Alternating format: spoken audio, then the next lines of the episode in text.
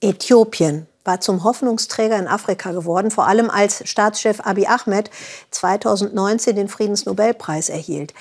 Nun ist seit Monaten in der Region Tigray, die er befrieden wollte, Krieg. Amnesty International nannte diese Woche 240 Namen, die allein an zwei Tagen von Bewaffneten in Tigray getötet wurden. Sie nennen es Massaker. Worum geht es in diesem Konflikt?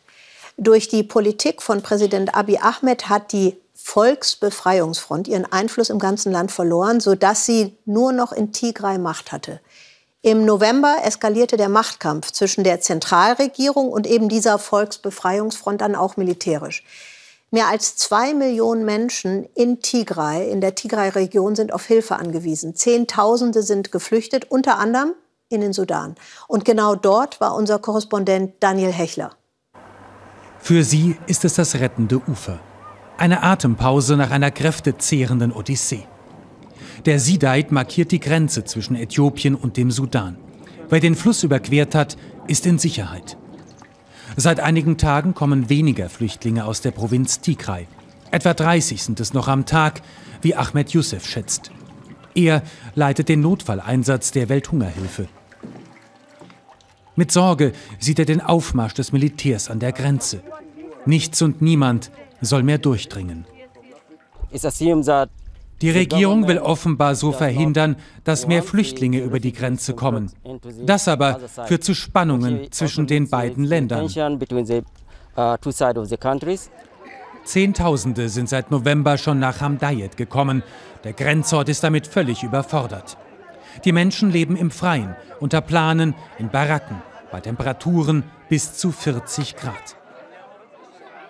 Zu essen gibt es Hafer, Bohnen, etwas Gemüse, wenn überhaupt. Auch Trinkwasser ist knapp. Toiletten fehlen. Ahmed Youssef hat alle Hände voll zu tun. Über die Jahre war er schon bei etlichen Krisen im Einsatz, zuletzt in Darfur. Dieser hier ist für ihn der bislang schlimmste. This situation was diese Krise kam ohne jede Vorwarnung. Wir waren überhaupt nicht darauf eingestellt. Es kam viel zu wenig Geld von Spendern. Das Bewusstsein fehlte für die Not der Menschen. Selam Zeneba ist einer der wenigen, die es heute durch die Linien des Militärs über die Grenze geschafft hat. Ihr Hab und Gut in einem Plastiksack. Erleichtert, aber auch erschöpft. Ahmed Youssef nimmt ihre Daten auf, hört sich ihre Geschichte an. Die Gefechte in Tigray halten an, erzählt sie, auch drei Monate nach Beginn der Offensive von Äthiopiens Armee und verbündeter Milizen gegen die Provinzregierung. Soldaten haben unser Dorf überfallen, geplündert, unser Vieh mitgenommen, sagt sie, zwei Menschen einfach umgebracht. Zahllose Geschichten über Gräueltaten kursieren im Ort. Kaum zu überprüfen, doch sie ähneln sich. Alles deutet auf ein Massaker an der Zivilbevölkerung hin. Sie sind dem Tod nur knapp entronnen. Vor zwei Monaten überfielen regierungsnahe Milizen ihr Dorf, erzählt Abra. Just in dem Moment, als seine Frau Zwillinge gebar. Sie hatte starke Blutungen, doch niemand kam zu Hilfe. Abra und seine Kinder flohen, nahmen die Neugeborenen mit, mussten die Mutter zurücklassen. Ich bin todtraurig. Wir haben auch so viele Menschen tot in den Straßen gesehen. Wir hatten schreckliche Angst. Ich weiß nicht, wie ich das beschreiben soll, aber wir haben so viele tote Menschen gesehen. Viele Flüchtlinge kommen mit Krankheiten nach Hamdayet. In der Klinik behandeln Ärzte mehr als 300 Patienten jeden Tag mit Malaria, Gelbfieber, Durchfall und häufig schweren Atemwegserkrankungen. Ob es Corona ist, weiß hier keiner so genau. Es liegt auf der Hand, dass wir hier keine Tests durchführen können. Wir machen, was wir können, tragen Masken, halten Abstand, aber in einem Flüchtlingsumfeld ist das nun mal schwierig.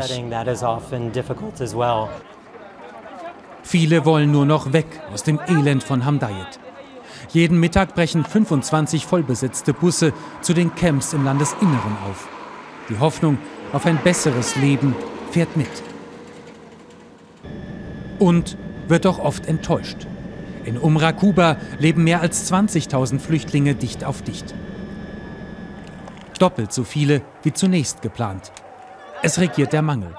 Für Hilfspakete müssen die Menschen in der Sonne stundenlang anstehen. Lebensmittel, Trinkwasser, Decken, Medikamente sind rar. Eine bittere Erfahrung nach den traumatischen Erlebnissen in Tigray. Viele Kinder sind unterernährt, sie vertragen die Kost im Camp nicht gut. Durchfallerkrankungen grassieren. Es ist sehr schwer, ein Kind zu haben und für Essen so lange anstehen zu müssen, sagt diese Mutter. Manchmal müssen wir den ganzen Tag warten und bekommen am Ende trotzdem nichts. Hunger und schlechte Hygiene setzt den Kindern besonders zu. Ahmed Youssef bringt den Familien im Camp deshalb ein paar einfache Regeln nahe, um sich besser vor Infektionen zu schützen. Risiken durch Keime und Bakterien lauern überall.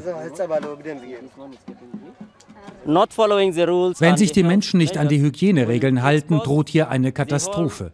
Krankheiten wie Cholera können sich dann rasend schnell ausbreiten. Das Schicksal der Kinder, die Not im Camp, lässt Ahmed Youssef nicht kalt. Er versucht zu helfen, wo er kann und stößt doch überall an Grenzen. Schon jetzt sorgt er sich um den Beginn der Regenzeit im Mai. Dann droht hier eine Katastrophe.